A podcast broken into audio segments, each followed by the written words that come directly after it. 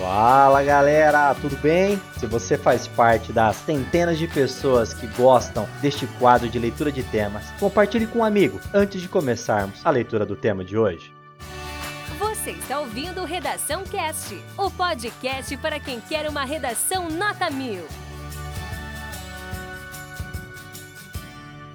Proposta de redação. A partir da leitura dos textos motivadores seguintes e com base nos conhecimentos construídos ao longo de sua formação, redija texto dissertativo argumentativo em norma padrão da língua portuguesa sobre o tema. Encarceramento no Brasil. Como superar os casos de prisões injustas? Apresente proposta de intervenção que respeite os direitos humanos. Selecione, organize e relacione de forma coerente e coesa argumentos e fatos para a defesa de seu ponto de vista. Texto 1. Uma pesquisa realizada pela Folha de São Paulo revela a massacrante realidade da violência contra o povo negro do país, que possui um sistema carcerário com a terceira maior população do mundo. O levantamento constatou que 71% dos reconhecimentos errados de pessoas encarceradas no Brasil incriminam negros e pobres. Nos últimos 12 meses, 100 pessoas presas injustamente foram entrevistadas, sendo 42 vítimas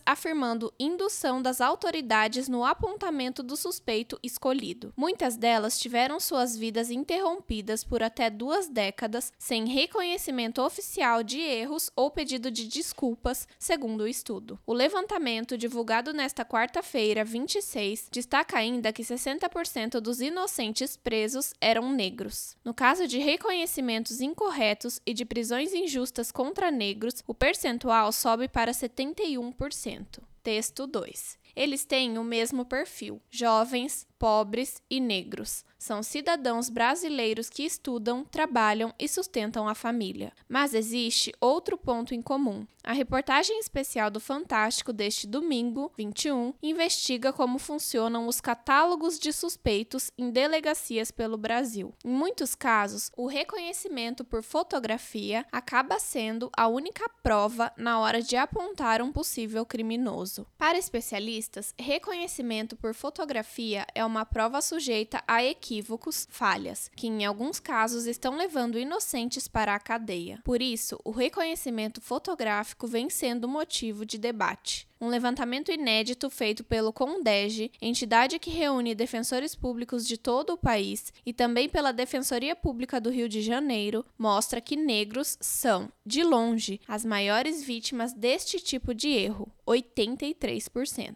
Texto 3. Preso desde dezembro de 2021 em São Paulo, Rogério de Assis de Paula, 47 anos, estava condenado a 12 anos de reclusão por supostos roubos cometidos em Itabuna, no interior da Bahia. O mecânico foi solto nesta quinta-feira, 17, após a Defensoria Pública da Bahia ter comprovado em juízo que a prisão foi equivocada, pois a pessoa que cometeu os crimes utilizou uma identidade falsa com os dados do assistido. Eu estava chegando do serviço serviço e fui parado pela rota, que pediu meus documentos e me falou que eu estava sendo procurado por um delito que tinha cometido lá na Bahia. E eu nunca tinha ido à Bahia, conta Rogério. Ele foi preso no dia 13 de dezembro. No dia seguinte, passou pela audiência de custódia e foi transferido para o Centro Provisório de Detenção de Santo André, onde ficou até o início da noite de ontem, 95 dias preso injustamente. A história que levaria Rogério à prisão teve início em 2001, quando uma pessoa foi presa em flagrante e se apresentou com uma identidade falsa contendo seus dados pessoais no Presídio Regional Ariston Cardoso, em Ilhéus. Um mês após a prisão, o acusado fugiu, mas o processo seguiu o fluxo normal e resultou numa sentença de 12 anos de reclusão. Texto 4. O texto 4 trata-se de uma tirinha. Favor verificar a proposta em PDF para melhor compreensão.